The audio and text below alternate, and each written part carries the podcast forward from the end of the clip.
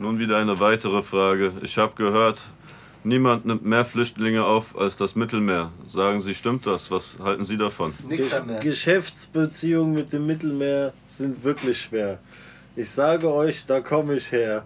Und das mache ich fleißig und sehr gern.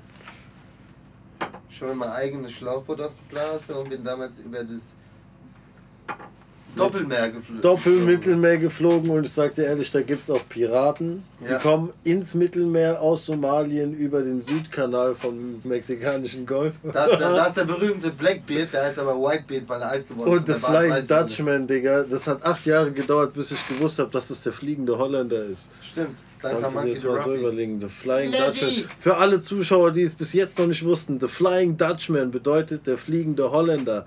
Und damit habt ihr das erste Mal in unserer Folge was wirklich effektives, Gutes gelernt. Der Ditch, der Ditchy Man, der Hellinge Man.